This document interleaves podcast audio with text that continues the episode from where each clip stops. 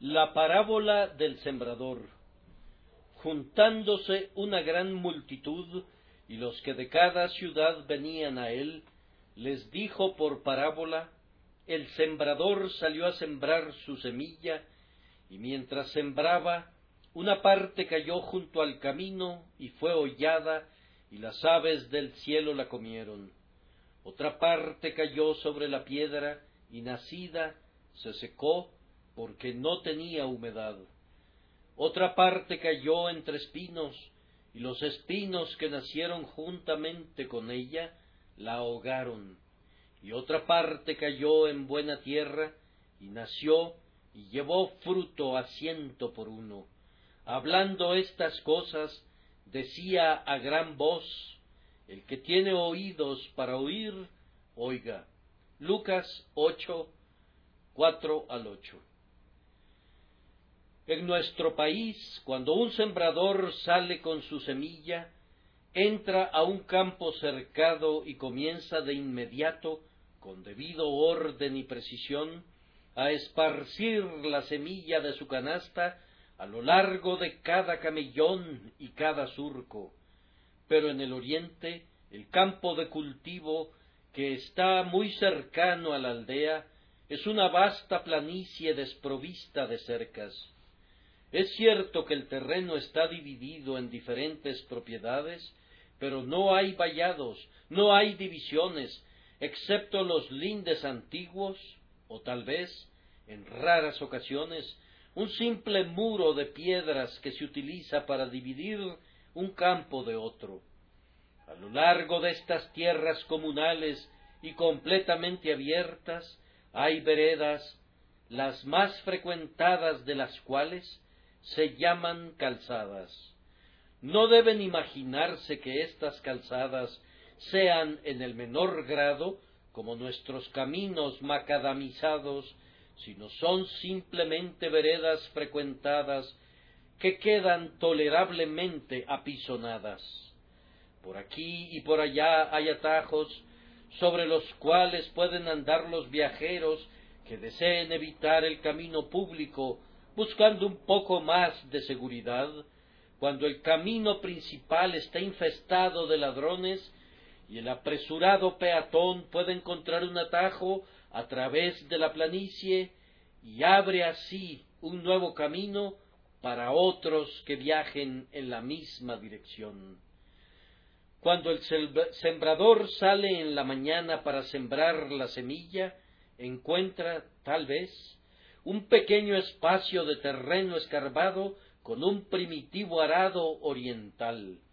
Comienza a esparcir su semilla allí más abundantemente, por supuesto, pero resulta que un sendero atraviesa el propio centro de ese campo y a menos que esté anuente a dejar una importante área sin sembrar, tiene que arrojar un puñado de semillas sobre el sendero, y por allá hay una roca que aflora justo en el centro de la tierra arada, y la semilla cae sobre ella. Y allá también, protegido por la negligente labranza del oriente, hay un rincón lleno de raíces y de ortigas y cardos, y el sembrador siembra su semilla allí también. El trigo y las ortigas nacen juntamente y según sabemos por la parábola, los espinos son más fuertes y ahogan a la semilla, de tal manera que no produce fruto para perfección.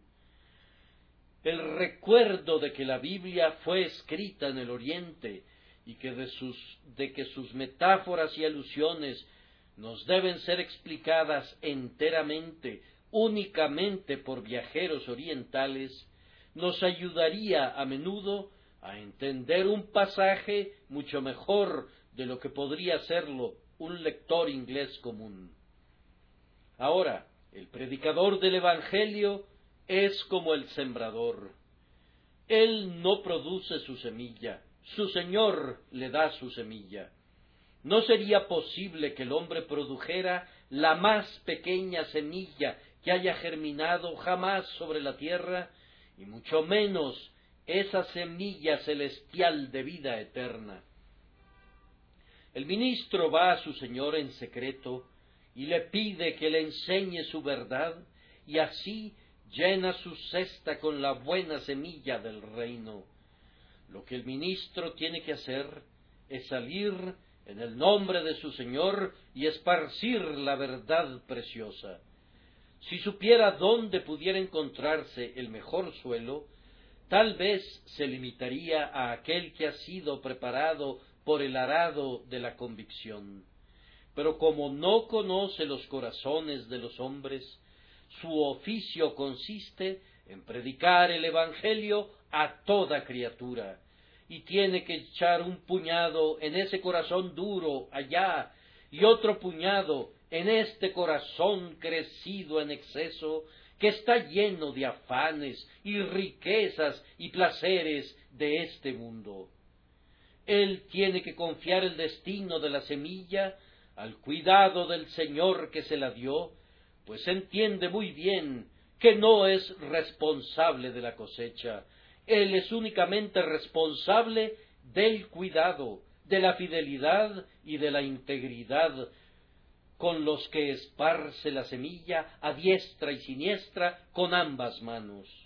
¿Qué importa que ninguna espiga alegre jamás a las gavillas? Aunque no se vea nunca una sola hoja brotando entre los surcos, el hombre será aceptado y recompensado por su Señor si sólo ha sembrado la buena semilla y la ha sembrado con mano cuidadosa. Ay, ay, si no fuera por este hecho que no somos responsables de nuestro éxito, con qué agonía desesperanzadora debemos recordar que demasiado a menudo laboramos en vano y gastamos nuestra fuerza sin obtener nada. El viejo clamor de Isaías debe ser todavía nuestro clamor. ¿Quién ha creído a nuestro anuncio? ¿Y sobre quién se ha manifestado el brazo de Jehová? Pero una semilla de cada cuatro encuentra un terreno lleno de esperanzas. Tres de las cuatro porciones esparcidas en lugares malos no producen ningún buen efecto sino que se pierden y no se volverán a ver, excepto cuando se levanten en el juicio en contra de nuestros oyentes carentes de la gracia para condenarlos. Permítanme observar aquí que la medida de nuestro deber no está limitada por el carácter de nuestros oyentes, sino por el mandamiento de Dios. Estamos obligados a predicar el Evangelio, ya sea que los hombres oigan o se abstengan de oír. Los corazones de los hombres son lo que son. No soy liberado de mi obligación de sembrar la semilla sobre la piedra, al igual que en el surco, en la calzada, al igual que en el campo arado. Esta mañana mi plan será muy simplemente dirigirme a las cuatro clases de oyentes que han de ser encontrados en mi congregación. En primer lugar, tenemos a aquellos que están representados por la ubicación junto al camino, los meros oyentes. Luego tenemos a aquellos representados por oyentes de terrenos de pedregales, aquellos en quienes es producida una impresión transitoria, tan transitoria, sin embargo, que nunca llega a ningún bien duradero. Luego siguen aquellos en quienes se produce una impresión grande y buena, pero los afanes de esta vida y el engaño de las riquezas y los placeres de este mundo ahogan la semilla y por último, esa pequeña clase, Dios se agrade en, multiplicarla en grado sumo, esa pequeña clase de oyentes de buena tierra, en quienes la palabra hace dar fruto, en algunos a treinta, en algunos a sesenta y en algunos ciento por uno. En primer lugar, entonces, voy a dirigirme a aquellos corazones que son semejantes a la ubicación junto al camino. Una parte cayó junto al camino y fue hollada y las aves del cielo la comieron. Hay muchos de ustedes que no vinieron aquí esta mañana para recibir una bendición. No tenían la intención de adorar a Dios o ser afectados por algo que pudieran oír. Son semejantes a una calzada que nunca estuvo diseñada para que fuera un campo de cultivo. Si un solo grano de la verdad cayera en su corazón y creciera, sería un milagro, una maravilla tan grandiosa como si el grano creciera en una área junto al camino hollado y apisonado. Ustedes son los oyentes que están junto al camino.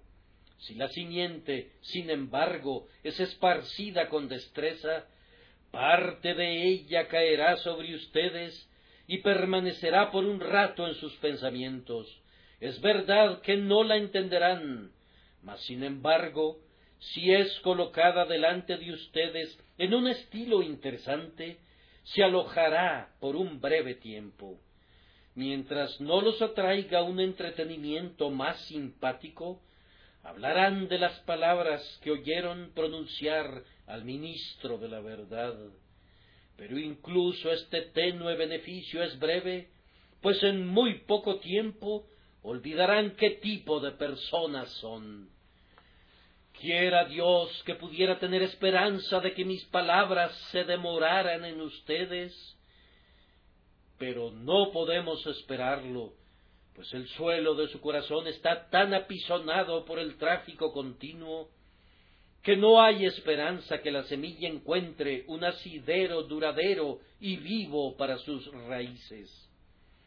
Hay demasiado tráfico en sus almas que no permite que la buena semilla permanezca sin ser aplastada. El pie de Satanás está pasando siempre sobre su corazón con su manada de blasfemias, lascivias, mentiras y vanidades.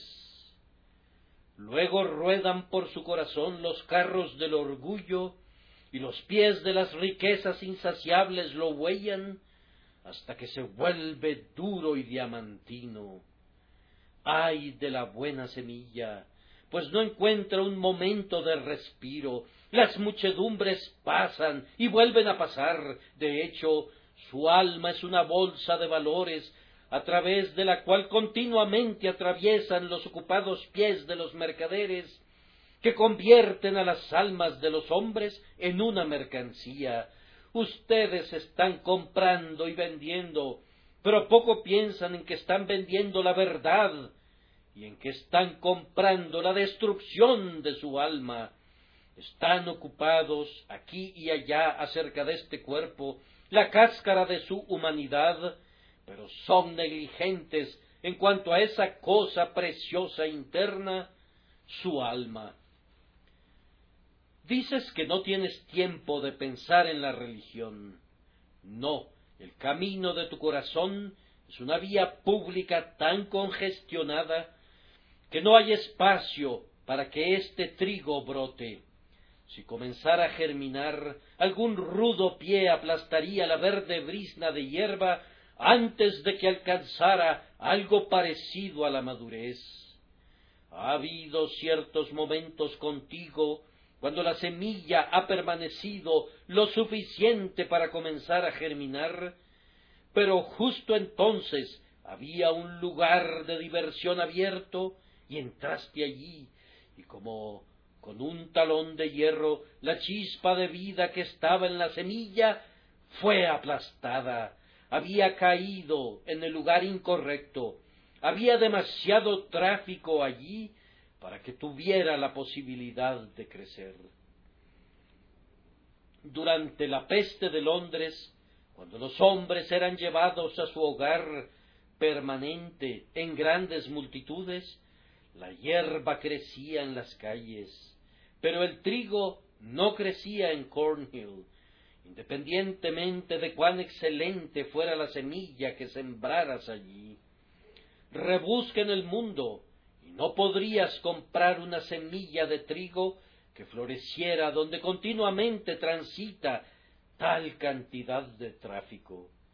Tu corazón es igual que una vía pública congestionada, pues hay tantos pensamientos y afanes y pecados, tanto orgullo, vanidad, maldad y pensamientos rebeldes en contra de Dios, continuamente transitando por ella, que la verdad es semejante a la semilla arrojada sobre la calzada, no puede crecer porque es aplastada, y si permaneciera por un momento, las aves del cielo vendrían y se la llevarían. Ah, pero es un pensamiento muy triste que si esparciera semilla en la calzada, no es sólo el pie de un mal hombre el que impediría su crecimiento, sino que incluso el pie de un santo podría ayudar a destruir su vida. Ay, los corazones de los hombres pueden ser endurecidos, no meramente por el pecado, ni sino por la propia predicación del Evangelio. Existe tal cosa como el endurecimiento para con el Evangelio. Es posible escuchar sermones hasta llegar al punto que tu corazón se torna muerto y endurecido e indiferente, como el perro del herrero que está echado y duerme mientras las chispas vuelan alrededor de su hocico, así yacerás y dormirás bajo el martillo de la ley, mientras las chispas de la condenación vuelan a tu alrededor, sin que te espanten ni te asombren nunca. Ya has escuchado todo eso antes. Te contamos una historia trillada cuando te advertimos de la ira venidera. Los hombres que trabajan en las gigantescas calderas en las fábricas de Southwark, cuando entran por primera vez para sostener el martillo, quedan con sus oídos aturdidos por los golpes. Luego no pueden oír ningún sonido, pero gradualmente, según me informan, se acostumbran tanto a ese terrible ruido que podrían dormir en medio de la caldera mientras los otros trabajadores estuvieran aporreando y golpeando ese aparato, aunque sus reverberaciones son como el trueno más potente. Así sucede con ustedes. Un ministro tras otro ha hollado en la calzada de su alma hasta que se ha tornado tan dura que a menos que Dios mismo se agrade partirla en dos con un terremoto o con una conmoción del corazón, no habrá nunca espacio para que la semilla del cielo se aloje allí. Su alma se ha vuelto como un camino asendereado por el cual circula mucho tráfico. Hemos observado esta dura franja junto al camino y ahora vamos a describir ¿Qué sucede con la palabra cuando cae sobre este corazón? No crece. Habría crecido si hubiese caído sobre un buen suelo, pero está en el lugar equivocado y permanece tan seca como cuando fue arrojada por la mano del sembrador. Su vida yace dormida, el germen de vida en el Evangelio se esconde y se queda en la superficie del corazón pero no entra nunca en él, como la nieve que cae algunas veces en nuestras calles y no se queda allí ni un instante, sino que cae sobre el húmedo pavimento y se disuelve y se evapora, lo mismo sucede con el hombre. La palabra no tiene tiempo de revivir a las almas de los oyentes casuales de ella. Se queda allí por un instante pero no comienza nunca a echar raíces o a tener el menor efecto. Pero nosotros preguntamos, ¿por qué los hombres vienen a oír si la palabra nunca es vuelta útil para ellos y no entra nunca en el corazón? Eso me ha desconcertado a menudo. Hay algunos de nuestros oyentes que no se ausentarían un domingo por nada del mundo y que parecen deleitarse mucho al venir con nosotros para adorar, pero la lágrima no rueda nunca por su mejilla. Su alma no parece elevarse nunca al cielo en las salas de alabanza y tampoco se unen verdaderamente a nuestras confesiones de pecado. ¿Piensan en algún momento acerca de la ira venidera o acerca del estado futuro de sus almas? Su corazón es de hierro. Es como si el ministro predicase a un montón de piedras en vez de predicarles a ellos. ¿Qué trae a estos pecadores insensibles aquí? ¿Hablamos a frentes de bronce y corazones de acero? ¿De verdad tenemos las mismas esperanzas de convertir a leones y leopardos como de convertir a estos indómitos corazones inconmovibles? Oh sentimiento, tú has huido a, a las bestias brutas y los hombres han perdido la razón. Yo supongo que estos hombres vienen a menudo porque es respetable hacerlo y además porque incluso les ayuda a endurecerse. Si permanecieran alejados, la conciencia les remordería y habría un poco de vida en ellos. Pero asisten para poder lisonjearse con el convencimiento de que, después de todo, están bien. No son irreligiosos, no ellos. No son desconsiderados con la casa de Dios ni con su siervo. Ellos asisten para poder endurecerse y ser más y más embrutecidos en su estado de pecado y de insensibilidad. Oh mis oyentes, su caso puede hacer llorar a los ángeles tener el sol del Evangelio brillando sobre sus rostros y sin embargo tener ojos invidentes que no ven nunca esa luz. La música del cielo resuena dulcemente, pero sus oídos son sordos y ni el más débil acento alcanza jamás su pobre espíritu.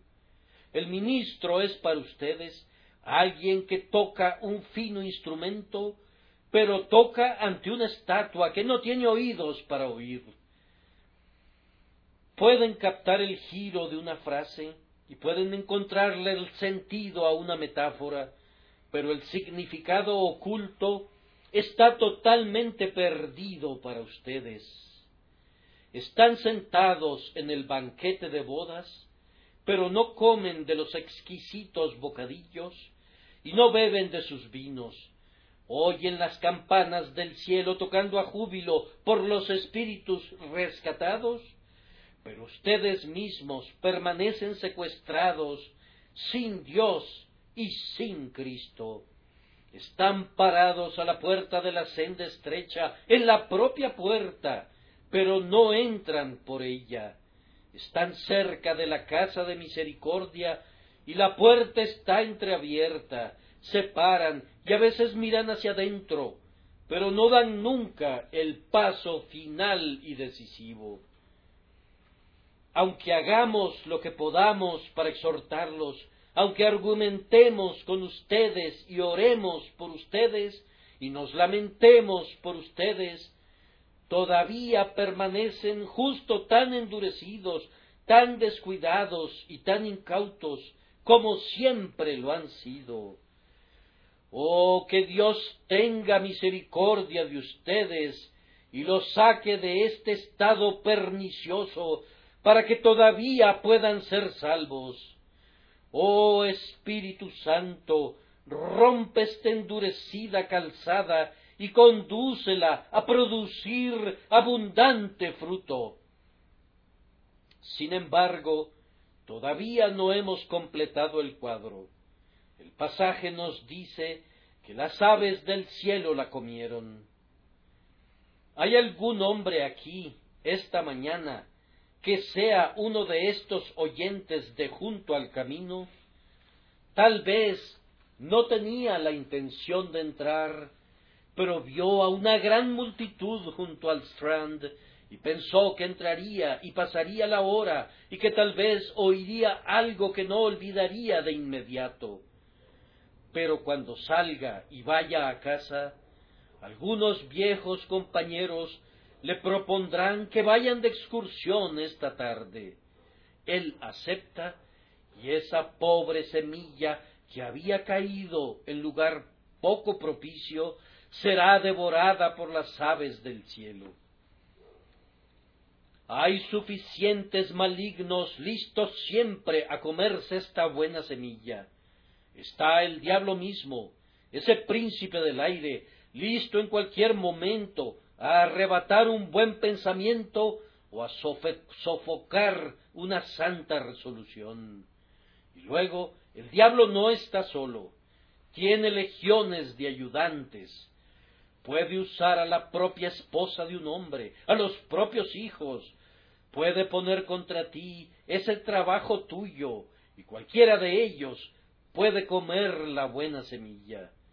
Puede haber un cliente esperando a la puerta, y aunque no tienes deseos de atenderle hoy, tienes miedo de perderlo y lo atiendes, y entonces la buena semilla se va y todo su buen efecto es eliminado. Oh, es una tristeza grabada que la semilla celestial se vuelva alimento del diablo, que el grano de Dios alimente a los pájaros del diablo. Permítanme dirigirme otra vez personalmente a ustedes esta mañana. Oh mis oyentes, si han oído el Evangelio desde su juventud, cuántas carretadas de sermones han desperdiciado.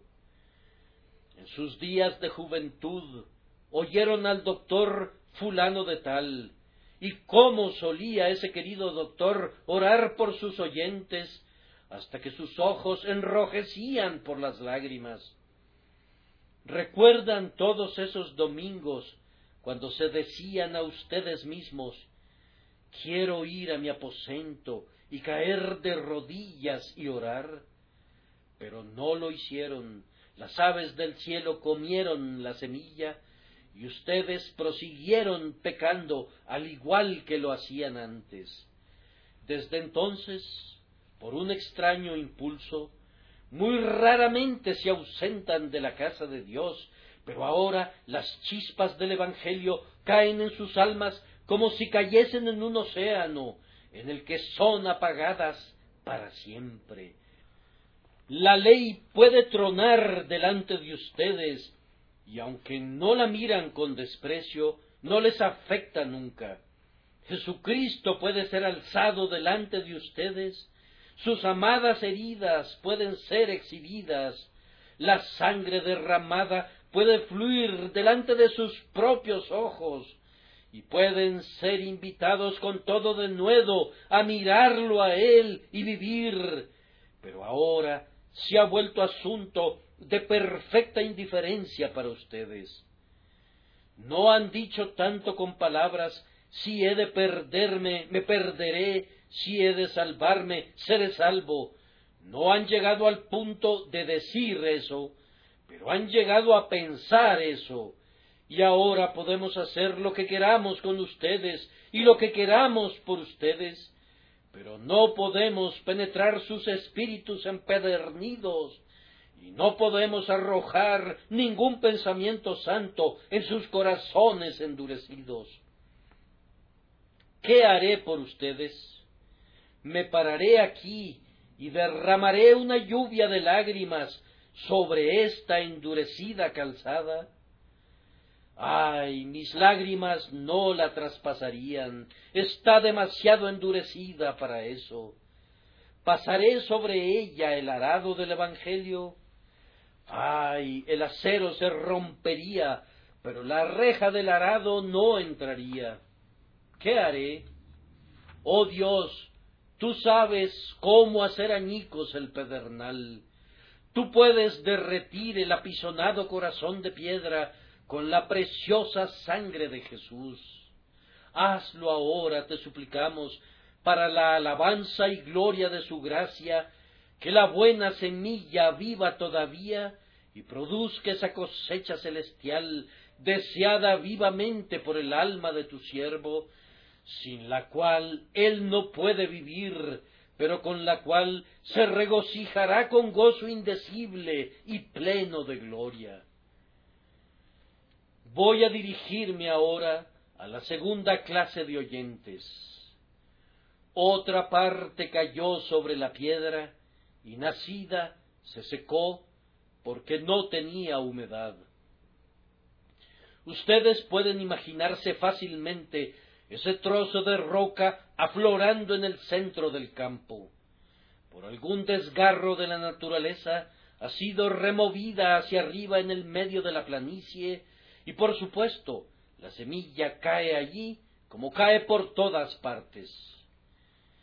Tenemos oyentes que nos causan más placer y sin embargo más dolor subsiguiente de lo que muchos de ustedes creerían.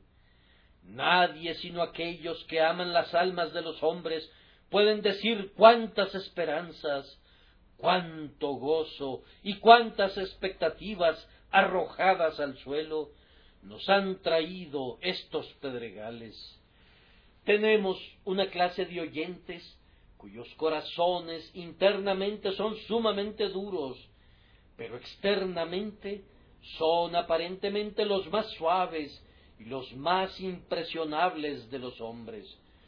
Mientras otros hombres no ven nada en el sermón, estos individuos lloran. No se trata sino de un discurso ordinario para la mayoría de nuestros oyentes, pero estos hombres son afectados hasta las lágrimas.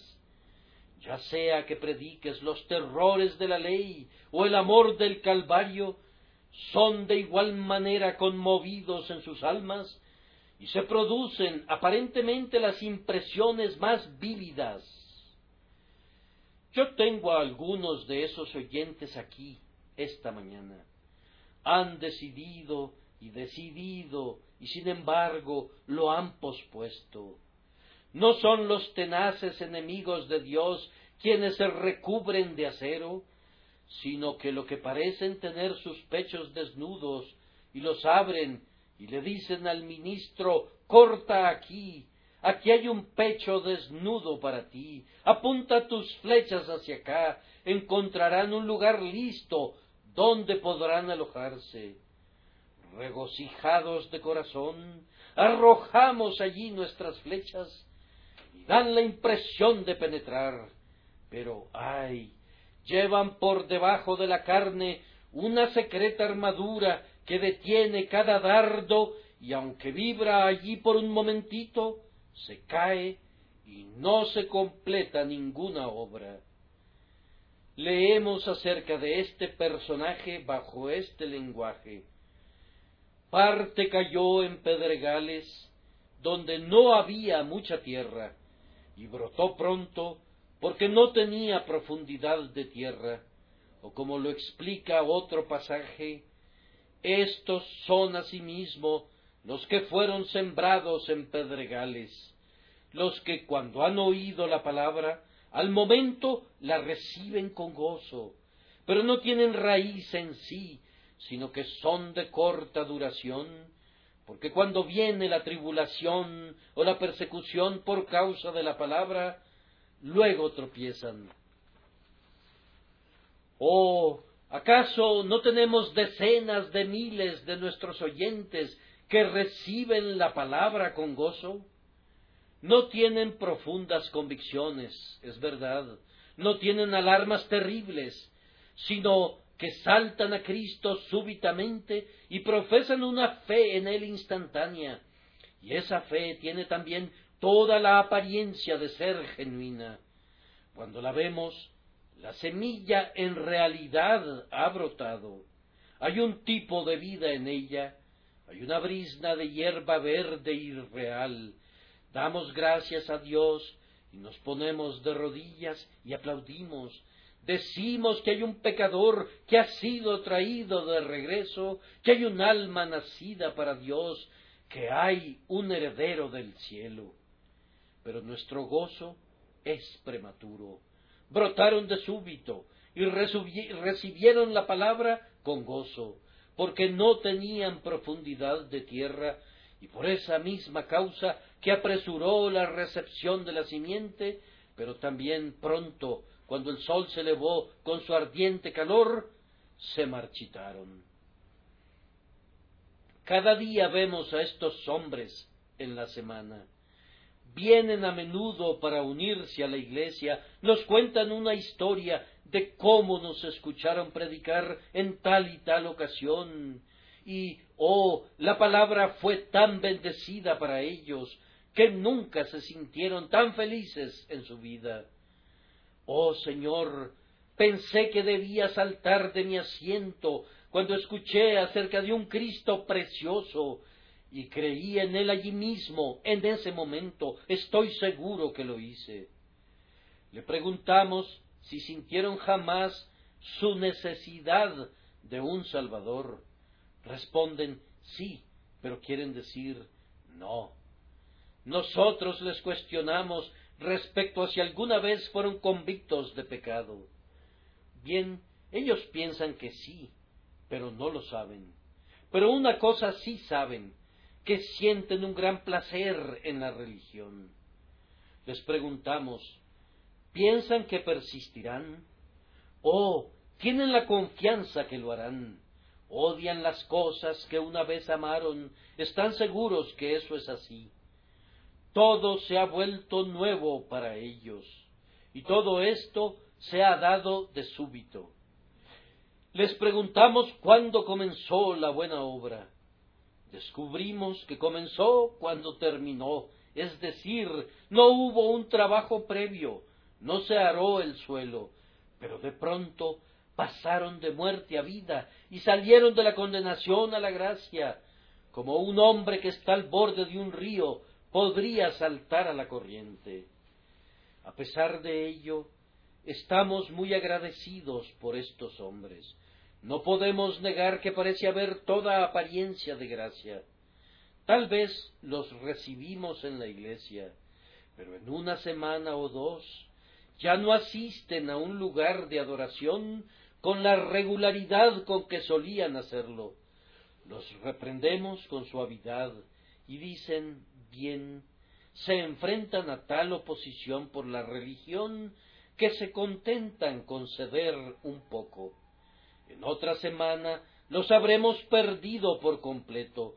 La razón se debe a que se han reído de ellos, han sido expuestos a una pequeña oposición y se han vuelto atrás. Ellos son los señores flexibles. Irán al cielo con cristiano, pues el cielo es un país que vale la pena. Así que caminan del brazo, charlando juntos muy dulcemente acerca del mundo venidero, pero pronto se encuentran con una ciénega, el pantano del desaliento, y dentro cae el pobre cristiano, y el Señor flexible se hunde allí también. Oh, dice él, yo no acepté acompañarte para esto, yo no acepté acompañarte para que mi boca se llenara de lodo, si logro salir de aquí y regresar, te puedes quedar tú solo con el valioso país.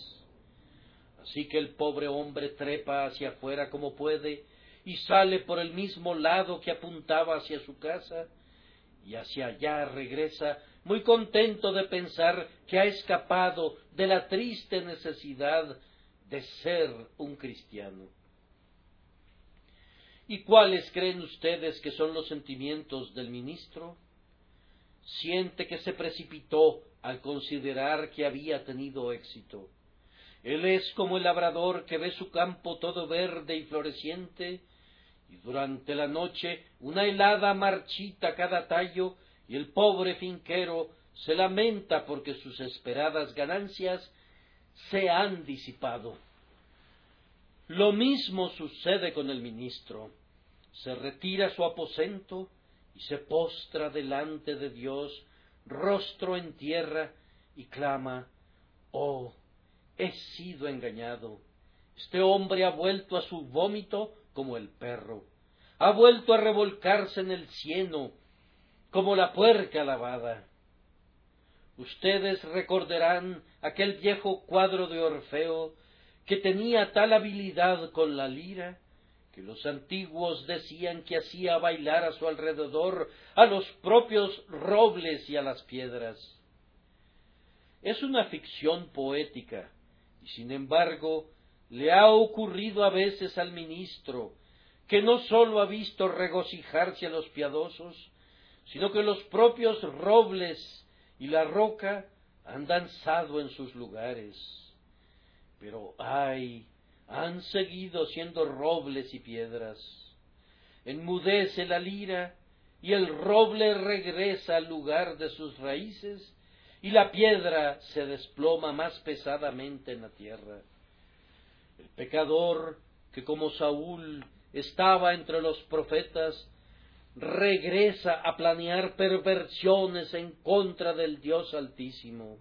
El que cantó ayer y oró anteayer en la reunión de oración, va a la taberna para maldecir, se arrastra por las calles de la ciudad la noche del mismo domingo de su recepción en el seno de la iglesia visible en la tierra. Yo conocí a un hombre que me causó muchas lágrimas amargas.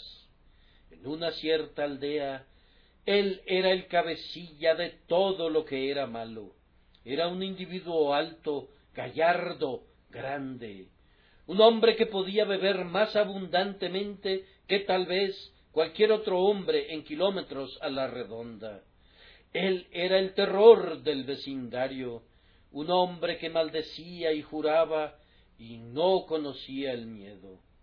Entró un día para oír la palabra de Dios y lloró. Toda la parroquia estaba asombrada. Allí estaba el viejo fulano de tal, llorando, y se rumoró que el viejo Tom quedó impresionado. Comenzó a asistir con regularidad a la capilla, y manifiestamente era un hombre cambiado. La cantina perdió a un excelente cliente. Ya no era visto en la bolera, ni podía ser detectado entre las filas de borrachos que eran tan comunes en el vecindario. Al fin se decidió a dar un paso al frente en la reunión de oración. Habló acerca de lo que había experimentado, de lo que había sentido y conocido. Le escuché orar. Era un lenguaje rudo y áspero, pero contenía una sinceridad apasionada.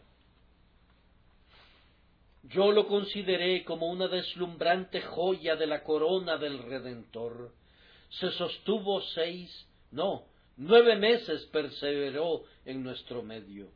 Si se requería realizar un trabajo pesado, él lo hacía. Si se requería mantener una escuela dominical a unos seis o siete kilómetros de distancia, él caminaba hasta allá.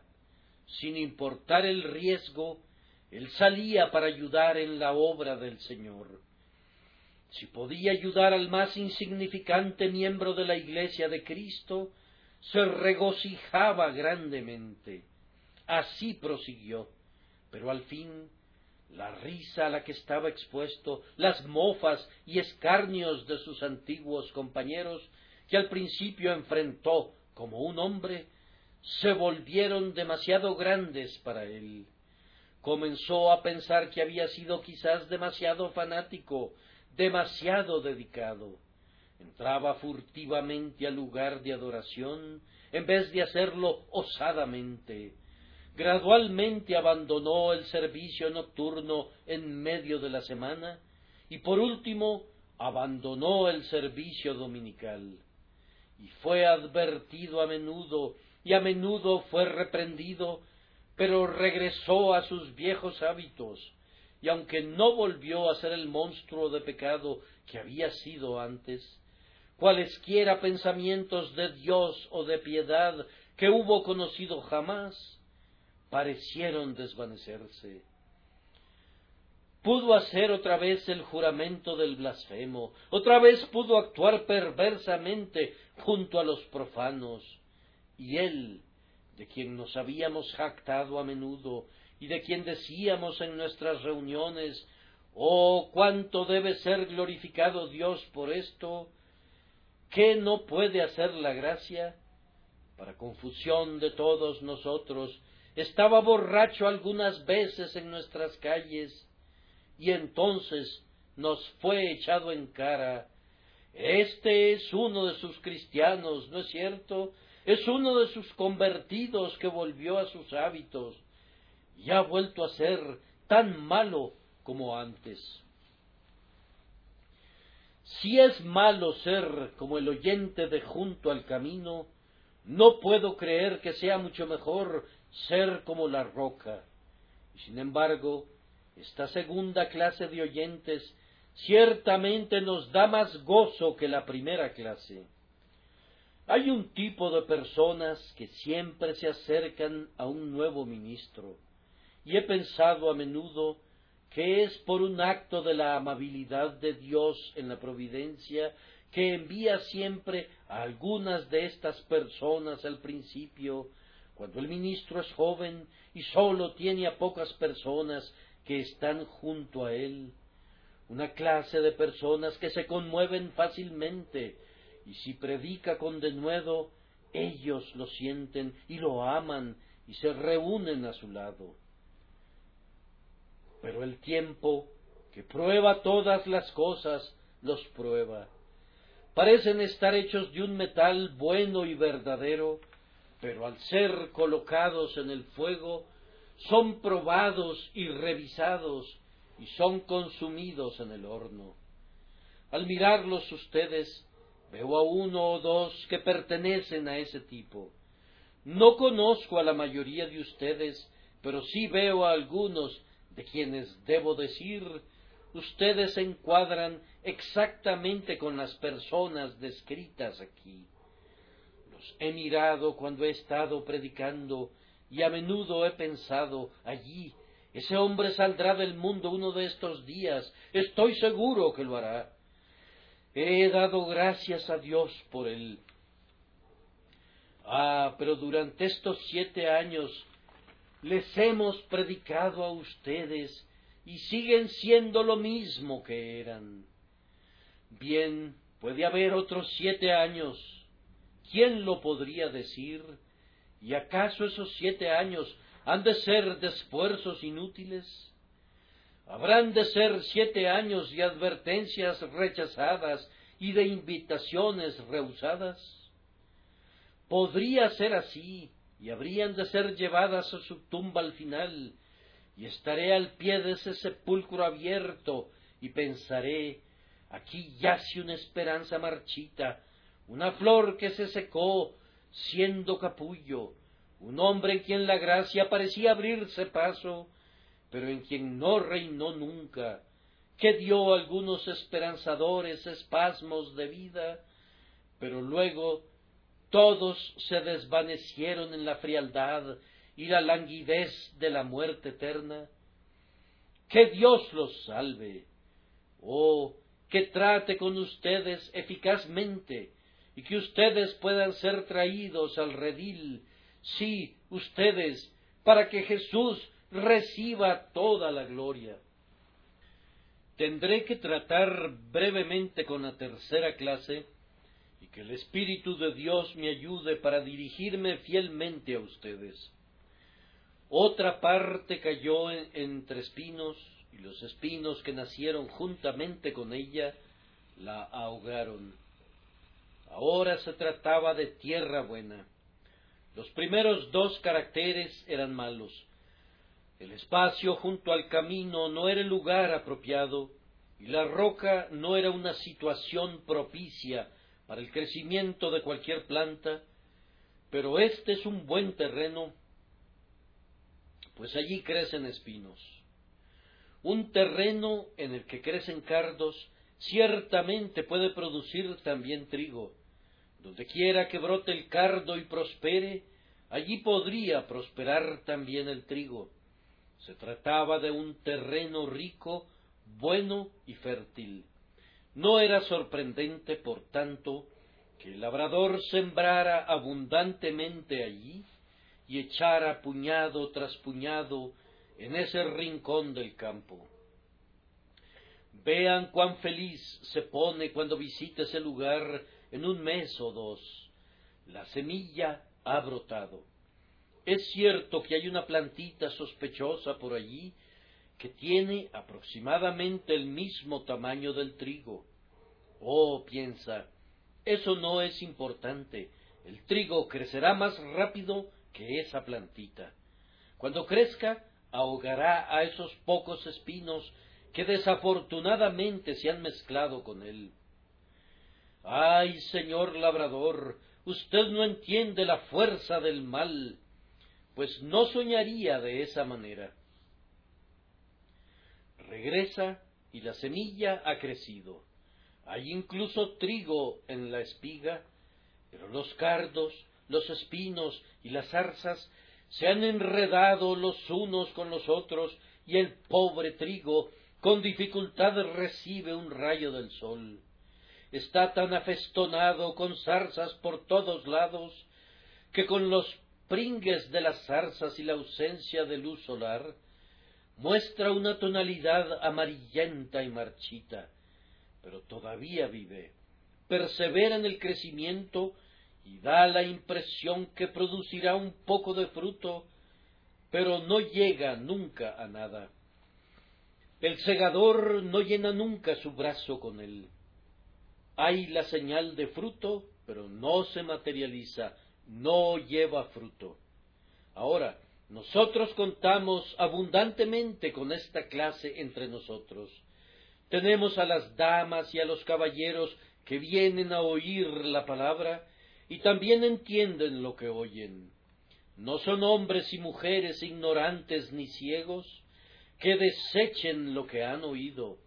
No estamos echando perlas delante de los cerdos cuando les predicamos, sino que recuerdan y atesoran las palabras de verdad, se las llevan a casa, reflexionan sobre ellas, vienen, regresan y vuelven otra vez llegan hasta el punto de hacer una profesión de religión. El trigo parece crecer y florecer y que pronto llegará a la madurez. No tengan prisa. Estos hombres y mujeres tienen mucho que cuidar, tienen los cuidados de una gran empresa. Su establecimiento emplea muchos cientos de manos. No se dejen engañar por su piedad no tienen tiempo para ella. Ellos les dirán que tienen que vivir, que no pueden descuidar este mundo, que de todas maneras tienen que cuidar el presente y en cuanto al futuro, piensan que podrán cuidar de él muy pronto.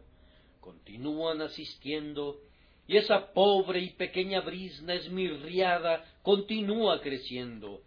Y ahora se han vuelto ricos, y pueden asistir al lugar de adoración en su carruaje y tienen todo lo que el corazón puede anhelar. Ah, ahora crecerá la semilla, ¿no es cierto? Ahora no tienen afanes, ya vendieron su tienda y viven en el campo. Ya no tienen que preguntarse ¿de dónde saldrá el dinero para pagar el siguiente recibo? o ¿Cómo podrán proveer para una familia que va en aumento? No. Ahora tienen demasiado en lugar de demasiado poco, pues tienen sus riquezas. Bien, pero, dirá alguno, ellos podrían gastar sus riquezas para la obra de Dios, podrían ser talentos que podrían poner al interés. Oh, no, no es eso. Sus riquezas son engañosas. Ahora tienen que atender a mucha gente. Ahora deben ser respetables. Ahora deben pensar en la posibilidad de volverse miembros del Parlamento. Ahora tienen que tener todo el engaño que las riquezas pueden posiblemente conseguir. Sí, pero comienzan a gastar sus riquezas, así que seguramente superaron esa dificultad dan con largueza para la causa de Cristo, son pródigos en la causa de la caridad y cosas semejantes. Ahora esa brisna pequeñita crecerá, ¿no es cierto? No, por lo pronto contemplen los cardos del placer. Su liberalidad hacia otros implica liberalidad hacia ellos mismos.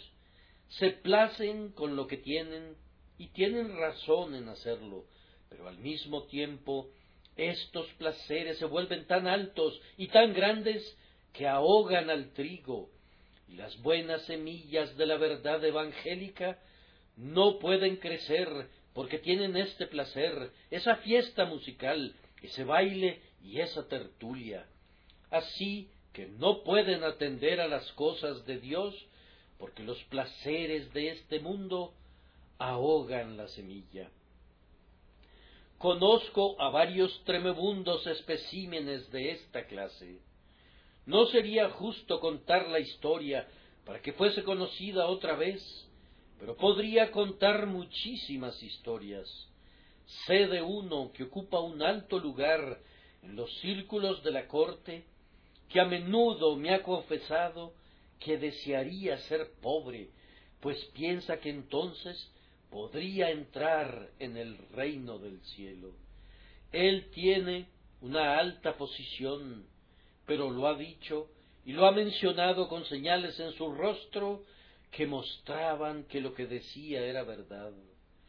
Ah, Señor, estos políticos, estos políticos, quisiera deshacerme de ellos, están carcomiendo la vida de mi corazón. No puedo servir a Dios como quisiera. Únicamente deseo retirarme a, a algún lugar apartado para buscar a mi Salvador. Sé de uno también tal vez sobrecargado de riquezas, siempre amable y noble con ellas también. Ese hombre me ha dicho, cuando hemos caminado juntos y he leído sus verdaderos pensamientos, Ah, Señor, es una cosa terrible ser rico, pues uno encuentra que no es fácil aferrarse al Salvador con toda esta tierra que me rodea. Ah, mis queridos oyentes, no pediré por ustedes que Dios los ponga en el lecho de la enfermedad, que les quite todas sus riquezas, que los conduzca a la mendicidad, que les quite todos sus consuelos. No pediré eso. Oh, pero si Él lo hiciera y ustedes salvaran su alma, sería la mayor negociación que podrían hacer jamás. Si el rey pudiera quitarse su diadema para que fuera salvado, si aquellos más poderosos entre los poderosos que ahora expresan esta queja, que los espinos ahogan la semilla, pudieran renunciar a todas sus riquezas y ser proscritos de todos sus placeres, si todo su lujo se tornara en pobreza y que todos aquellos que viven suntuosamente cada día pudiesen tomar el lugar de Lázaro en el muladar y que los perros les lamieran sus llagas, sería un cambio feliz para ellos si sus almas pudieran ser salvadas. Fíjense bien, yo creo que un hombre puede ser rico y honrado y sentir mucho placer en las misericordias de Dios y luego ir al cielo después de la muerte, pero será un trabajo difícil con él. Es más fácil pasar un camello por el ojo de una aguja que entrar un rico en el reino de Dios. Algunos de esos camellos pasan por el ojo de la aguja. Dios hace que algunos ricos entren en el reino del cielo, pero su lucha es dura y desesperada la trifulca que tiene que enfrentar siempre contra su carne orgullosa para mantenerla humilde y sometida. Calma, joven amigo, calma. No te apresures a subir allí. Un lugar que trastornará tu cabeza. No le pidas a Dios que te haga popular. Los que gozan de popularidad la odian y desearían deshacerse de ella.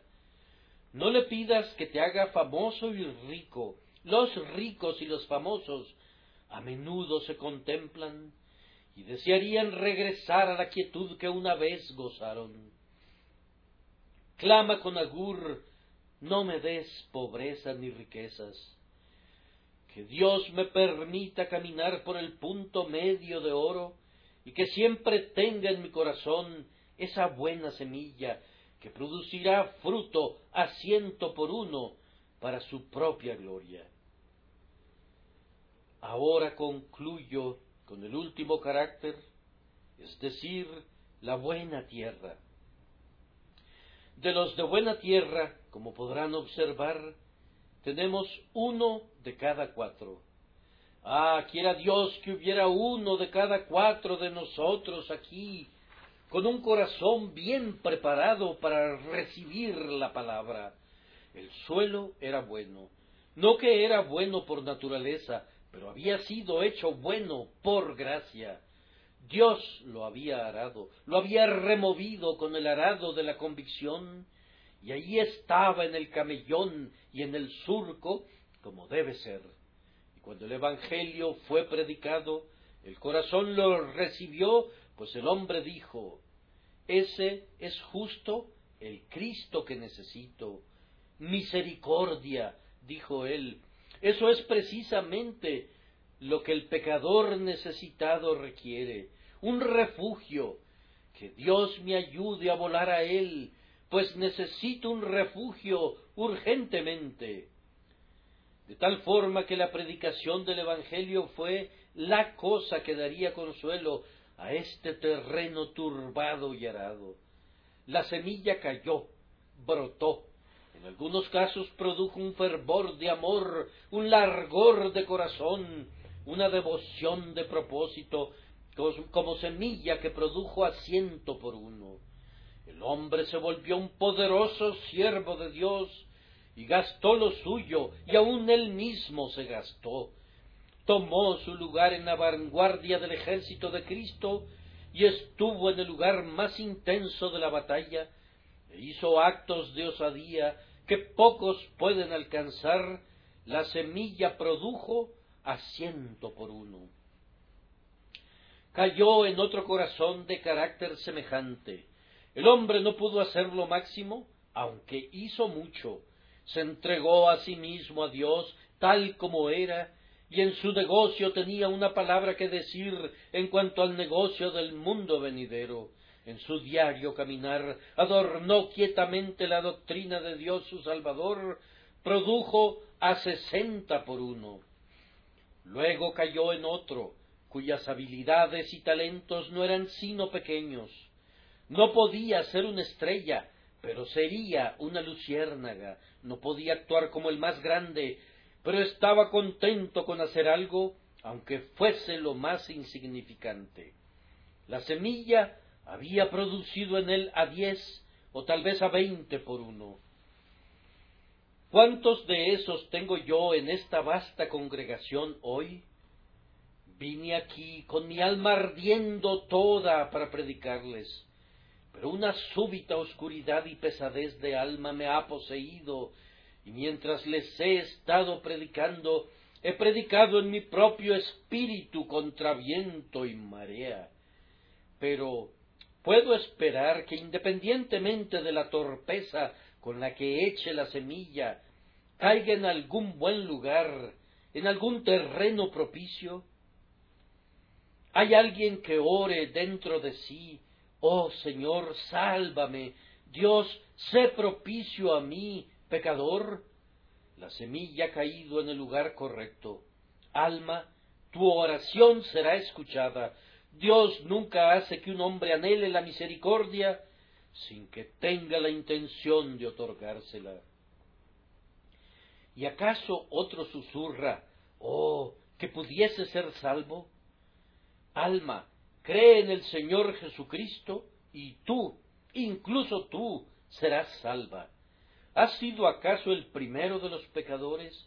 Confía en Cristo y tus enormes pecados desaparecerán como la piedra de molino que se hunde bajo las aguas. No hay ningún hombre aquí que confíe ahora en el Salvador. ¿Podría ser posible que el Espíritu estuviese enteramente ausente? ¿Sería posible que no se estuviese moviendo en un alma? ¿Que no esté engendrando la vida en un espíritu? Vamos a orar para que descienda ahora, para que aunque la semilla esté esparcida inapropiadamente, el Dios protector vigile sobre ella y la fortalezca y la nutra hasta llegar a una cosecha eterna. Cuán solemne pensamiento es este, pensar en estas grandiosas reuniones dominicales durante todos estos años, yendo y viniendo, yendo y viniendo, y tantas personas, personas todavía no son salvas. Yo supongo que es mi porción predicar a más de uno o dos millones de preciosos espíritus inmortales cada año. ¿Y cuántos de estos millones oyen con oídos sordos y no son conmovidos en sus almas, sino que continúan como eran, muertos en delitos y pecados? Ese pensamiento me causa vértigos a veces. Pasarán ante mis ojos estas congregaciones en la eternidad, y si no he sido fiel, seré escupido por cada boca de cada hombre a quien he engañado. ¿Acaso cada ojo de los millones a quienes he predicado lanzará condenaciones ardientes sobre mí por toda la eternidad? Deben hacerlo, deben hacerlo, si no he buscado su bienestar y si no les he predicado el Evangelio de nuestro Señor y Salvador Jesucristo. Les imploro, les suplico, si su sangre debe caer en alguna parte, al menos presten atención a lo que digo ahora, o permítanme esperar que aceptarán que he tratado de serles fiel, para que su sangre no sea encontrada en mis vestidos. Pero ¿Por qué esa sangre habría de ser esparcida en cualquier lado? ¿Acaso no hay esperanza? ¿No hay salvación? Mientras dure la vida, ¿no hay todavía una puerta de escape? Huye, querido oyente, huye. Te suplico que huyas. Te imploro por el Dios vivo, por el tiempo, por la eternidad, por el cielo, por el infierno. Huye, huye hacia Jesús antes de que la muerte te alcance, pues te está buscando ese jinete esqueleto montando su caballo amarillo, y antes de que la condenación te alcance, huye, huye a donde está Él, cuyos brazos abiertos están listos para recibirte ahora. Confía en Jesús, y serás salvo. El que creyere en el Señor Jesús y fuere bautizado, será salvo. Mas el que no creyere, será condenado. ¿Acaso soy un fanático o un entusiasta al pedirte, al suplicarte que pienses en estas cosas? Fanático, el día del juicio sólo querrá decir un hombre de buena fe. Un entusiasta sólo significará uno que quería decir lo que expresaba. O cree en el Señor Jesucristo para que no arda la ira de Dios y su pronta justicia te alcance, incluso mientras estás aquí ahora vengan almas culpables y huyan lejos hacia Cristo para que sane sus heridas. Este es el día del Evangelio de bienvenida, en el que la gracia inmerecida abunda.